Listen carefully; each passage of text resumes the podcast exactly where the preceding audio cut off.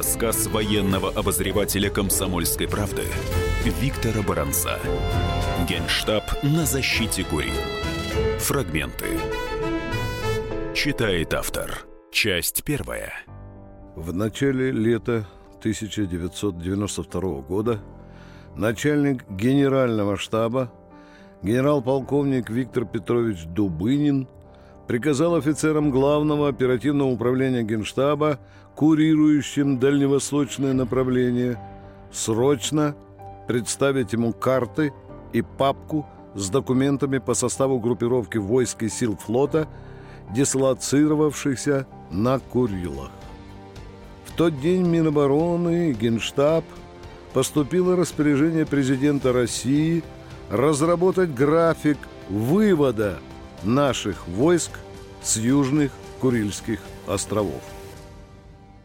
Генеральный штаб еще ранней весной по своим конфиденциальным каналам стал регулярно получать из Токио информацию, что там вновь начинают активно муссировать вопрос о возвращении так называемых северных территорий. Но поскольку в то время Российское Министерство обороны находилось в стадии формирования, президентский указ об образовании Минобороны вышел 7 мая, и на Арбате шел дележ портфелей – было не до основательной проработки военных аспектов Курильской проблемы. И только после того, как были назначены министр обороны России, начальник генштаба и их заместители, руководство военного ведомства все чаще стало получать из МИДа материалы, из которых становилось ясно, что возможность передачи нескольких Курильских островов Японии вполне реальная перспектива. Тут, правда, только что ставший министром обороны России генерал Павел Горачев сильно подпортил настроение дипломатам, занимавшимся этим вопросом. 20 мая в японской газете «Киода» появилось его заявление «Российские войска не будут отведены с Курильских островов». Это в корне противоречило замыслам организаторов запланированного на осень визита президента России в Японию. Но, учитывая неопытность военного министра, ему лишь объявили замечание. Все шло по заранее намеченному плану. Письменное распоряжение Ельцина, поступившее на Арбат, свидетельствовало, что вопрос о выводе нашего военного контингента с островов переходит в практическую плоскость. Генштабу предписывалось вплотную заняться выполнением указания Верховного Главнокомандующего. В то время в России вспыхнула яростная дискуссия о Курилах. Наш МИД во главе с Андреем Козыревым и несколькими его заместителями, среди которых особо выделялся Георгий Кунадзе, активно готовили российскую общественность к возможной передаче нескольких островов Южных Курил Японии. Это вызвало массовое недовольство. Во многих регионах страны, особенно на Дальнем Востоке, поднялась волна протеста – митинги, демонстрации, пикетирование административных учреждений, массовые обращения граждан в различные госструктуры. В российском генштабе хорошо понимали, что японские власти стремятся использовать повышенную лояльность руководства Новой России в международных делах и, наконец-то, в свою пользу решить один из самых болезненных в российско-японских отношениях вопрос. Нельзя было не видеть, что МИД изо всех сил пытался демонстрировать новые подходы к межгосударственным проблемам, иногда любыми путями стремясь осуществить прорыв там, где советская дипломатия долгое время стояла на жестких позициях. Курильский прорыв – намечался именно в таком контексте. Главная его цель была понятна. Передача островов Японии открывала возможность подписания мирного договора между Москвой и Токио, а за ним крупные японские инвестиции в российскую экономику. Ясно, что у Ельцина был большой соблазн одним махом распутать узел, который уже в течение многих десятилетий безуспешно пытались развязать отечественные политики и дипломаты. К тому же МИД уверенно пророчил ему позитивные перспективы визита в Японию. Однако на многие международные проблемы, тем более напрямую затрагивающие военную сферу, на Арбатской площади часто смотрят совсем не так, как на Смоленской. Если на Смоленской уже предвосхищали яростные аплодисменты японцев в ходе предстоящего визита российского президента в Токио, то на Арбатской хмурили брови, склонясь над оперативными картами Курильского региона. Начальник генштаба генерал-полковник Дубынин с большой настороженностью встретил весть о готовящейся передаче Южных Курил под японскую юрисдикцию. Поскольку вопрос включал и военные аспекты, у НГШ состоялось несколько бесед с мидовцами. После одной из них – он был сильно расстроен. Оказалось, что у Дубынина произошел конфликт с чиновником Восточного департамента, который пришел в ярость после вопроса Виктора Петровича. «Кому мы там на своей земле мешаем?» Генералу дали понять, что международная политика не дело военных. От него ждут прежде всего предложений по плану отвода войск с островов. Тогда Дубынин поинтересовался, прорабатывает ли наш МИД компенсационные меры. Допустим, сокращение американского контингента на Окинаве или адекватный отвод японских войск с приграничных северных островов. Узнав, что это не предусматривается, не скрыл своего недовольства. Уже тогда было ясно, что ему не обойтись без новых трений с МИДом, с которым у Виктора Петровича не заладились отношения еще с той поры, когда он был главнокомандующим северной группой советских войск в Польше. Когда поляки потребовали, чтобы Союз оплачивал им валютой провоз эшелонов с боевой техникой и личным составом, выводимых из Германии, генерал Дубынин пошел на беспрецедентный шаг – без санкций сверху он выступил в польском сейме с гневной речью, в которой в частности напомнил, что Советский Союз в свое время оплатил свободу Польши жизнями 600 тысяч своих солдат. То выступление главкома Северной группы войск наделало много шума и вызвало резкое недовольство хозяев высотки на Смоленской площади которые нажаливались Горбачеву и Язову, требуя, чтобы Дубынин больше не совал нос в международные дела. Я познакомился с генералом Дубыниным вскоре после этого скандала. Тогда он приехал в Москву на совещание высшего руксостава и привез текст своего выступления в польском сейме, о котором уже ходили легенды вперемешку с кривотолками – по этой причине мой тогдашний начальник, генерал Николай Кошелев, предложил Дубынину опубликовать его выступление в военном журнале. Материал получился сенсационный, но вызвал еще большее негодование некоторых чиновников МИДа. Когда летом 1992 года мы встретились с ним в Генштабе, Виктор Петрович вспомнил о том случае, принесшем ему немало неприятностей но еще больше укрепившим его авторитет в войсках. А поскольку Курильская проблема неминуемо предопределяла прямые контакты МГШ с МИДом, Дубынин относился к этому без восторга. Начальник генштаба не скрывал, что новых неприятностей ему не избежать, поскольку подходы МИДа и генштаба к Курильскому вопросу во многом не совпадали. Рассказ военного обозревателя «Комсомольской правды» Виктора Баранца. Генштаб на защите Курил. Фрагменты.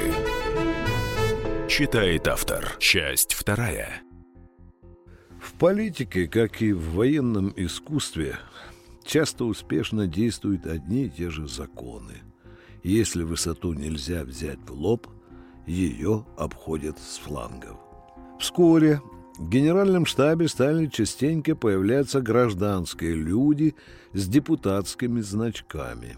Они подолгу засиживались в кабинете Дубынина, куда офицеры главного оперативного управления приносили большие оперативные карты дислокации Дальневосточного военного округа и Тихоокеанского флота и множество других документов.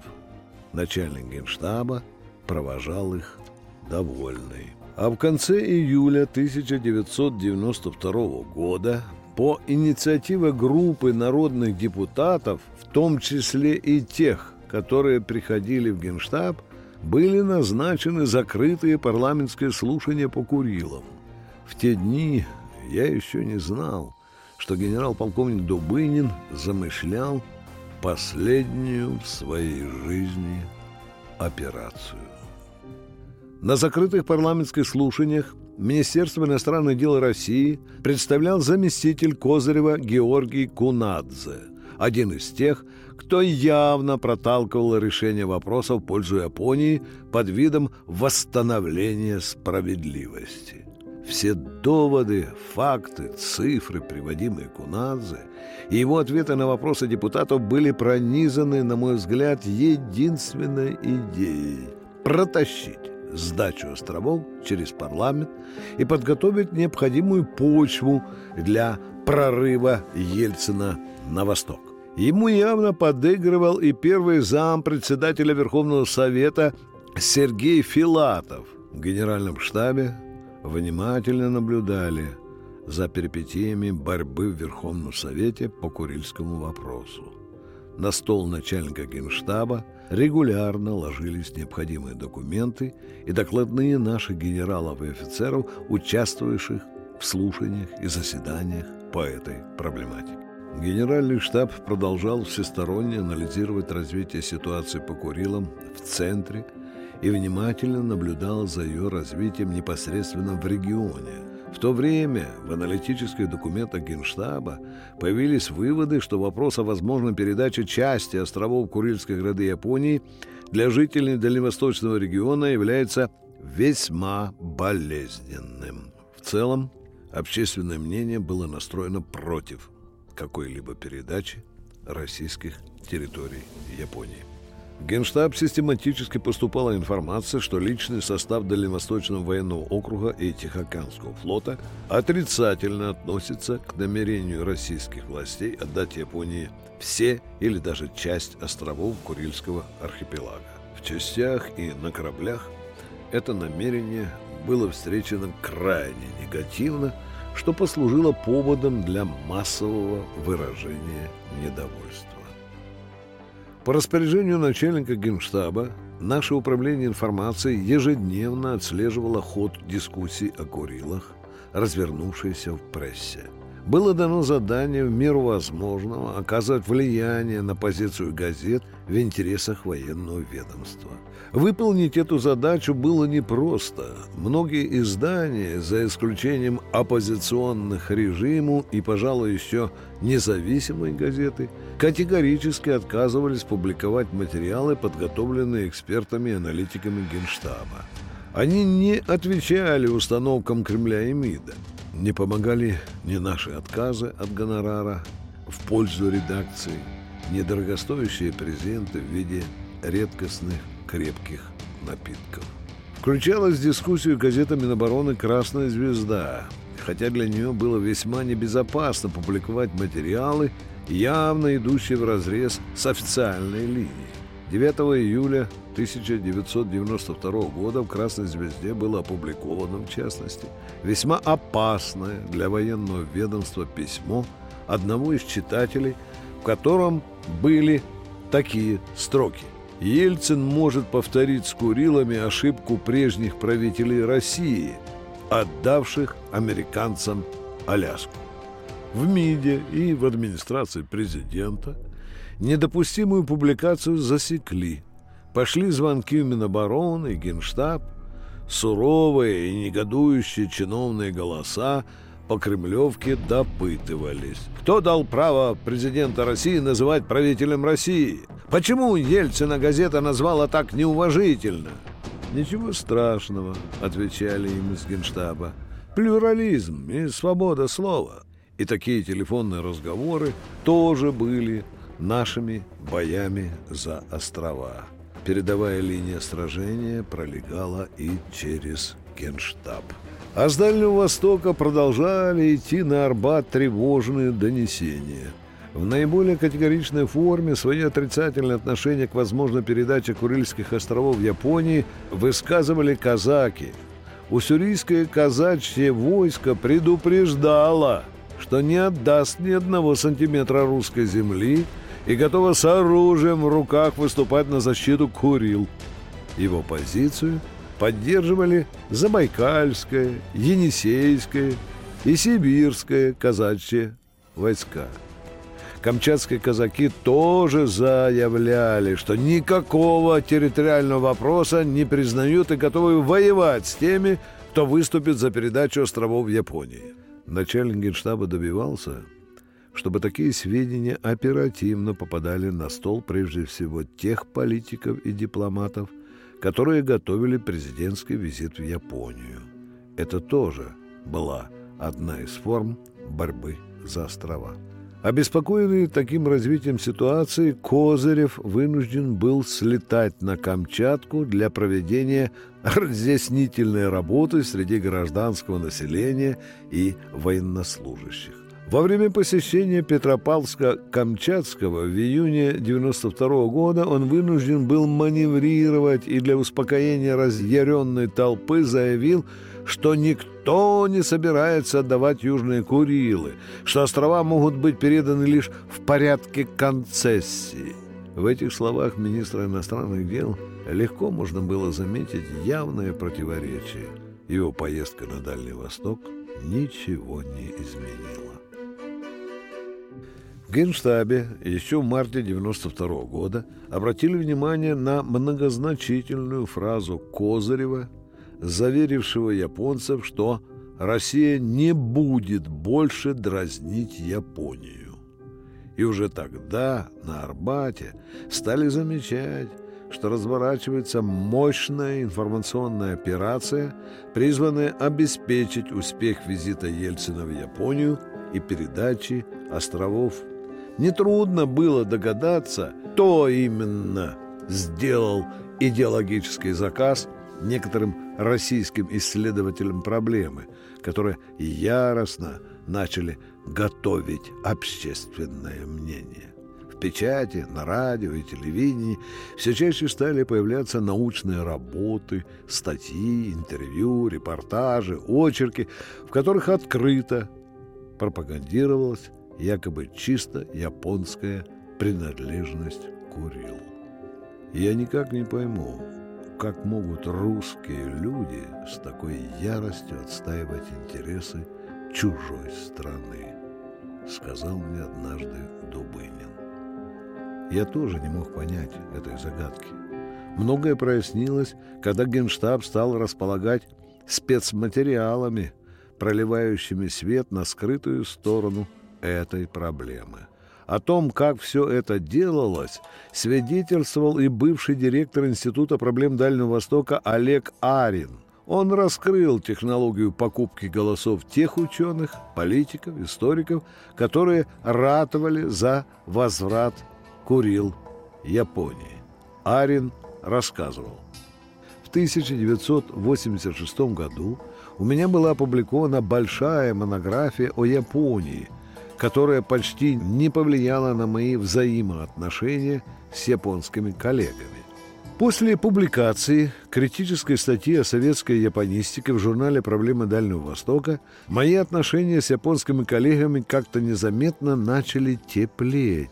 И более того, один из японских ученых, сторонник жесткой линии в отношении Советского Союза по северным территориям, даже помог опубликовать одну из моих статей в японском журнале.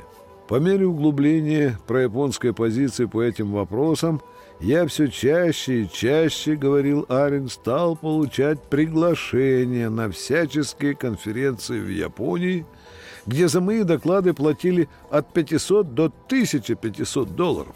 Находясь в этой стране, четырехмесячной командировке, приглашение было крайне неожиданным для меня, я продолжать гнуть ту же антироссийскую линию по данной проблеме в японской печати.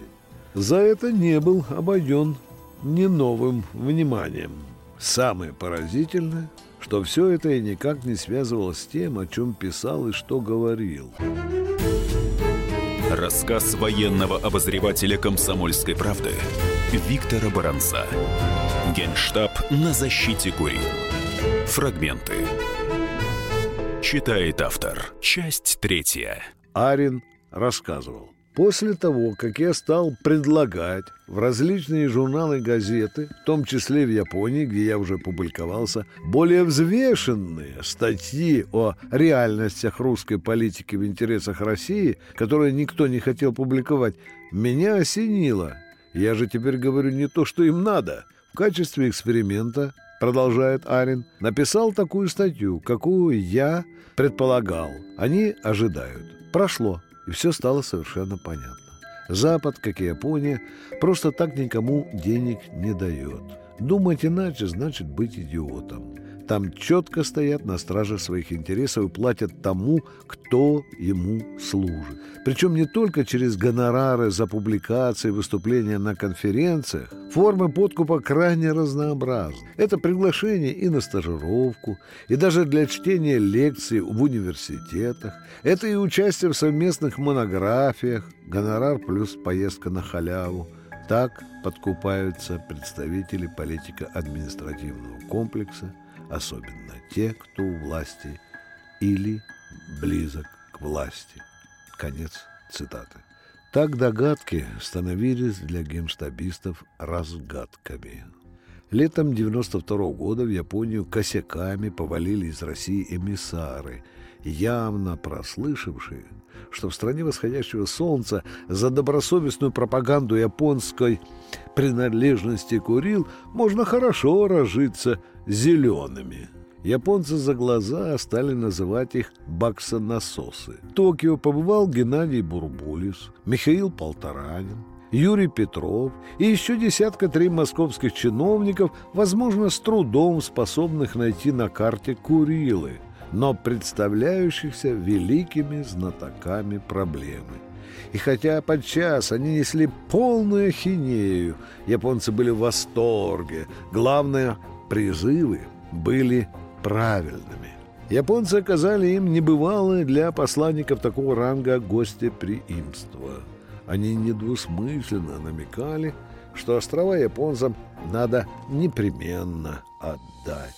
А за свои так называемые лекции перед японской аудиторией они получали, как стало известным Генштабе, от наших военных специсточников повышенные гонорары. Такие же гонорары получали десятки ученых-историков Дальнего Востока, чьи идеи об исторической принадлежности Курил Японии тоже импонировали нашим дальневосточным соседям. Были сведения и о царских подарках, полученных высокими московскими гостями. Ходили даже слухи, что японцы одарили кого яхтой, кого лучшей в мире видеосистемой, кого телевизором. На Курилах в то время побывали депутаты парламента Олег Румянцев, Глеб Якунин, Сергей Юшенков.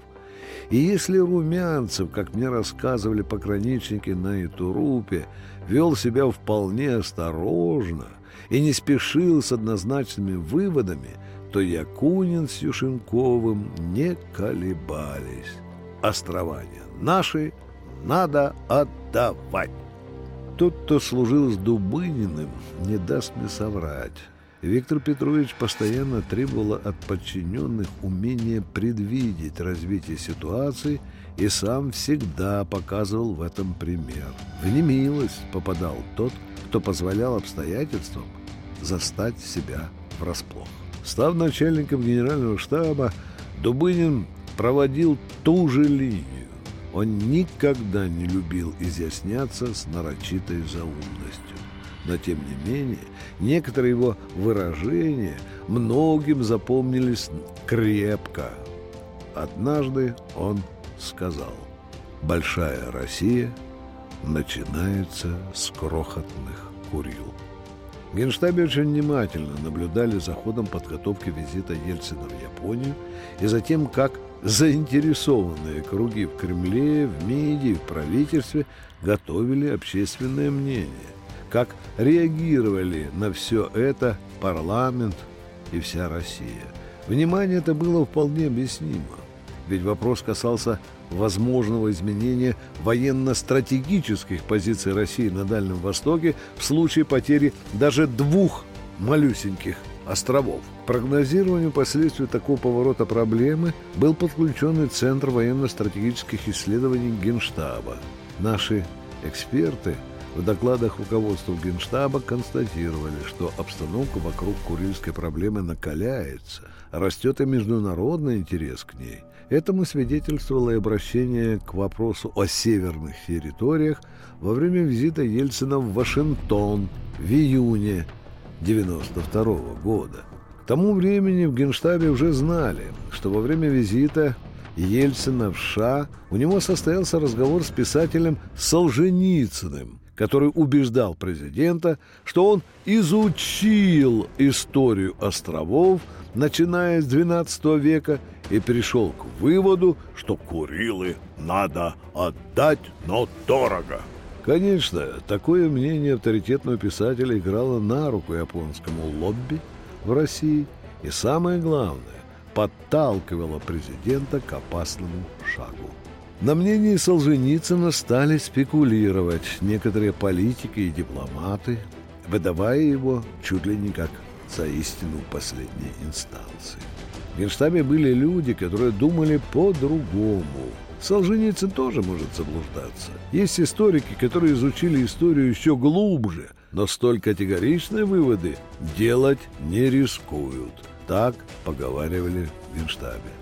Начальник Генштаба приказал нескольким специалистам Главного оперативного управления, Главного организационно-мобилизационного управления, Центра военно-стратегических исследований Генштаба, Главного разведывательного управления Генштаба, Управления внешних сношений, Военно-научного управления в срочном и строго конфиденциальном порядке подготовить для него несколько документов самого различного плана, от подробного состава сухопутной морской группировки на Дальнем Востоке – и особенно в районе Курил, и противостоящих ей японо-американских и американо-южнокорейской группировки до прогноза наших позиций на Дальнем Востоке в случае передачи двух или всех островов Курильской гряды Японии. Этот разведпризнак свидетельствовал о том, что начальник генштаба решил драться всерьез, хотя его одолевала в то время масса других – управленческих проблем и упорно пожирала силы страшная болезнь. Он несколько раз ездил в Верховный Совет и в МИД. Готовились новые парламентские слушания по Курилам, на которых планировалось и выступление начальника Генштаба. В то время Дубынин задал новую головоломку дипломатам. Правомерно ли начинать отвод нашего воинского контингента с островов, если еще не выработана точка зрения Верховного Совета и не получено его добро. Это опять вызывало недовольство кое у кого в международном ведомстве, где начальнику Генштаба открыто давали понять, что, в общем-то, парламент не указ, надо действовать в соответствии с указаниями президента. Тогда начальник Генштаба попросил убедить его в том, что распоряжение главы государства на передислокацию крупного воинского контингента без согласования с Верховным Советом не противоречит существующему законодательству. Дубынин далеко не из праздного любопытства ставил вопрос именно в такой плоскости. В начале июля в Верховном Совете состоялось совещание по проблеме Курил – на котором присутствовали представители Генштаба. Позиция МИДа на нем была подвергнута очень резкой критике, и особенно беспощадно дипломатов костерили за то, что они протолкнули преждевременную демилитаризацию Курил, не определив до конца позицию на предстоящих переговорах. Их рвение зашло так далеко, что начальник генштаба был вынужден обратить внимание на грубое нарушение последовательности решения вопроса, предписанной в плане Ельцина. В те дни специалисты Генштаба подготовили документ, в котором анализировались международные политические последствия возможной передачи островов Курильской гряды Японии. Они, на наш взгляд, заключались в следующем. Первое. Возможно понижение престижа Российской Федерации на международной арене, поскольку территориальные уступки иностранной державе, как правило, не прибавляют уважения государству и вызывают сомнения в независимости ее внешней политики. Второе. Решение вопроса передачи Курильских островов в Японии по существу явится шагом к пересмотру итогов Второй мировой войны, за которыми, например, могут последовать территориальные претензии Германии к России, Калининград, Польша, Силезия, Чехия и Словакия, Судеты. Третье. Передача островов вряд ли решит Курильскую проблему. Во-первых, можно предположить, что аппетиты Японии не ограничатся только двумя-четырьмя островами. Она может поставить вопрос о всей Курильской гряде, а затем, возможно, и о Сахалине. В те дни в Генштабе стало известно, что парламентская экспертная комиссия, которую возглавлял Олег Румянцев, подготовила брошюру по Курилам. Данный трактат был выпущен ограниченным тиражом и содержал сведения стратегического характера. Поэтому на него навесили гриф для служебного пользования. Молва о данном материале распространилась быстро, и многие наши специалисты, занимавшиеся Курилами, стали гоняться за ним, как за бестселлером. Начальник генштаба тоже попросил помощников раздобыть брошюру. У доклада было два больших плюса. Во-первых, он обоснованно констатировал, что вопрос об исторической принадлежности островов еще достаточно не изучен и запутан. Во-вторых, в материале, пожалуй, впервые были систематизированы, названы те колоссальные запасы стратегического сырья, в том числе и очень редкостные виды, которые потеряет Россия, если отдаст Курилы. К тому же в Генштабе уже располагали сведениями, что на Курилах еще сохранились законсервированные шахты на месторождениях и рудниках, где японцы до 1945 года вели добычу стратегически важного сырья. Острова обладают огромным запасом полезных ископаемых и биологических ресурсов. Здесь залегают золото, серебро, многие черные и цветные металлы. В брошюре содержались и некоторые оценки, касающиеся военно-стратегических аспектов проблемы, что для Генштаба тоже было очень важно и позволило нашим специалистам изучить позиции и взгляды наших парламентариев на эту сторону вопроса, помочь начальнику Генштаба основательно вооружиться перед слушанием в парламенте. Рассказ военного обозревателя «Комсомольской правды» Виктора Баранца. Генштаб на защите Курил. Фрагменты. Читает автор. Часть четвертая. Вроде бы еще недавно Горбачев в ходе своего визита в Токио разжег у японцев страсть новой надежды на разрешение проблемы северных территорий. Горбачев был намерен сделать некоторые уступки японцам. Уступок он сделать не успел, но при нем была официально признана проблема северных территорий. Появилась небольшая трещина, которая на глазах стала превращаться в опасный разлом. Еще весной 1991 года в Министерстве обороны и Генеральном штабе узнали о том, что Горбачев в ходе своего предстоящего визита в Японию намерен принять смелое решение по Курилам. Информация об этом поступила в Генштаб от бывшего в ту пору военным советником Горбачева маршала Ахрамеева. В последнее время в ряде публикаций неизвестно на каком основании утверждается, что якобы именно Ахрамеев еще за месяц до официального визита Горбачева в Токио предложил начать переговоры с Японией по этому вопросу. Несостоятельность такого утверждения очевидна уже хотя бы потому, что за месяц до визита такие вещи не делаются. Да их и не было. В апреле 1991 года Ахрамеев прорабатывал военные аспекты визита Горбачева в Японию и, в частности, запрашивал у тогдашнего начальника генштаба генерала армии Михаила Моисеева некоторые документы, касающиеся состава группировки наших войск на Дальнем Востоке и некоторых аспектов, связанных с ролью и значением Курил в системе нашей обороны на Дальневосточном театре военных действий. Не мог он предложить Горбачеву включить программу переговоров с японцами Курильский вопрос. Да не входило это в его обязанности инициировать решение вопросов по территориальным спорам.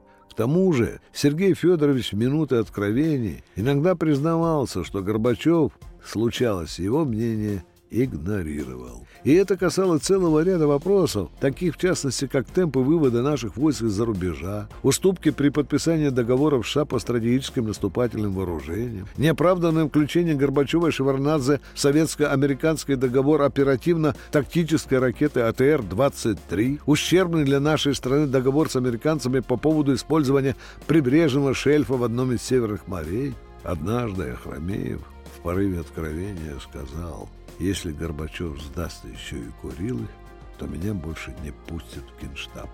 И правильно сделают. Став президентом, Ельцин стремился вырвать инициативу в решении курильского вопроса у Горбачева и однажды заявил, что он хочет, чтобы Российская Федерация подписала мирный договор с Японией и предложил передать решение территориального спора на усмотрение федерального руководства. Ельцин обещал скоординировать общие позиции с президентом СССР и не разрешать принимать любые решения, которые затрагивают нашу территорию без нас. Внутренний политический тупик мог серьезно ухудшить ситуацию. У меня иногда создавалось впечатление, что Горбачев и Ельцин из-за личной неприязни начинают превращать проблему Курил в предмет сведения личных счетов. Ельцин посещал Японию еще до первого официального визита туда Горбачева в качестве президента СССР и представил там план решения советско-японского территориального спора, состоящий из пяти пунктов. План был рассчитан на 15-20 лет и включал следующее положение. Первое. Признание Советским Союзом территориального спора с Японией. Второе. СССР создает свободную экономическую зону на четырех островах. Третье. СССР проводит демилитаризацию островов. Четвертое. СССР и Япония подписывают мирный договор. И пятое. Решение вопроса о владении островами фактически передается последующим поколениям. Ельцин шел в банк этим своим планом и на федеральном уровне впервые после многих десятилетий категорического отрицания советским правительством существования проблемы северных территорий тоже взял на себя ответственность признать что эта проблема есть. В то время Ельцином все больше и больше разбирал азарт мести Горбачеву за унижение, и он позволял себе браться за решение вопросов, которые по большому счету все же были в компетенции союзного, а не российского руководства. Быстро уловив это противоречие, японский МИД стал активно играть на нем и еще до августовских событий 1991 года начал проводить двойную дипломатию на союзном уровне Горбачев, а на республиканском Ельцин. Наши генштабовские эксперты сразу обнаружили, что пятый пункт ельцинского плана, откладывающий решение территориального спора между Москвой и Токио на будущее, был взят из программы Дэн Сяопина «Формула островов Сенкаку». Когда Китай и Япония вели переговоры о заключении мирного договора в конце 70-х годов, Дэн предложил, чтобы окончательное урегулирование их территориального спора по островам Сенкаку было предоставлено следующим поколениям. Самым опасным для нашего генштаба в Ельцинском плане был пункт о демилитаризации островов.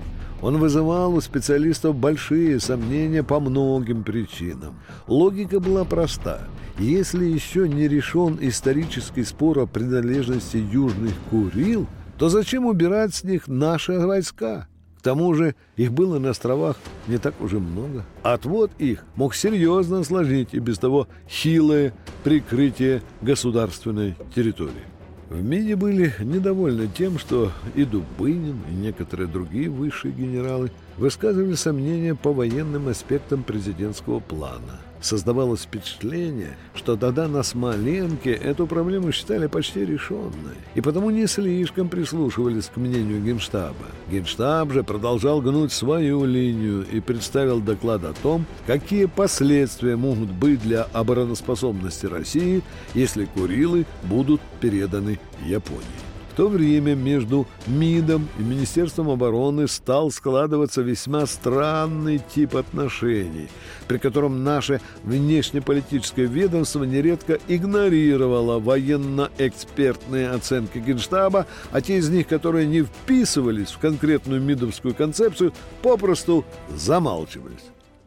Безусловно, что к лету 1992 года для нашего МИДа, задумавшего Курильский прорыв, идеальным было бы положение, при котором Минобороны и Генштаб с покорным молчанием участвовали в подготовке предстоящего визита Ельцина в Японию и не мешали бы своими неудобными расчетами, раздражавшими мидовских идеологов сдачи островов. Эти расчеты были еще одной формой борьбы за предотвращение передачи Курил Японии. По мере приближения даты визита президента России в Токио в нашем военном ведомстве предпринимались и другие меры скрытого и явного противодействия акции, которая могла бы больно ударить по национальным интересам России. В ориентированных на Крым и МИД газетах валом шли материалы, в которых доказывалось, что Россия не имеет достаточных юридических прав на владение островами, что Япония в качестве платы за уступку островов может оказать значительную экономическую помощь России. Было принято решение оказать противодействие такой позиции, акцентируя внимание на военно-стратегической стороне вопроса. С этой целью в некоторых наших штабах и была подготовлена для опубликования серия соответствующих материалов. В одной из газет появилась статья, содержащая экспертные оценки главного штаба военно-морского флота. я был поражен. Такого, чтобы наши специалисты придавали гласности свои конфиденциальные стратегические соображения, раньше не случалось. В те дни я пролистал много справочников и извлек оттуда небезынтересную информацию. В одном из них говорилось, Курильские проливы разделяют и соединяют Охотское море с Тихим океаном. Всего 26 проливов. Длина их незначительна, ширина от 1 километра 800 метров до 55 километров, глубина от 80 до 500 метров. Наиболее удобны для суноходства четвертый Курильский, Крузенштерна, Бусоль, Уруб, Фриза – и Екатерины. Но не надо быть матерым флотоводцем, чтобы понять, система Курильских островов в военном отношении служит выгодной стратегической дамбой, позволяющей осуществлять силами ВМФ, как надводными, так и подводными, внезапные выходы в океаническое пространство и в то же время надежно контролировать наше материковое побережье. Владение Курилами дает возможность России иметь уникальные выгодные позиции на театре военных действий. До возвращения Курил в 1945 году советские суда имели доступ к Тихому океану через Цусимский пролив между Японией и Кореей. Этот стратегический водный путь сегодня усиленно контролируется иностранными флотами, и в случае передачи Южных Курил Японии значительная часть сил Тихоокеанского флота может оказаться запертой в Охотском море. Рассказ Виктора Баранца. Генштаб на защите Курил. Будьте всегда в курсе событий. Установите на свой смартфон приложение «Радио Комсомольская правда». Слушайте в любой точке мира. Актуальные новости, эксклюзивные интервью, профессиональные комментарии. Доступны версии для iOS и Android. «Радио Комсомольская правда». В вашем мобильном.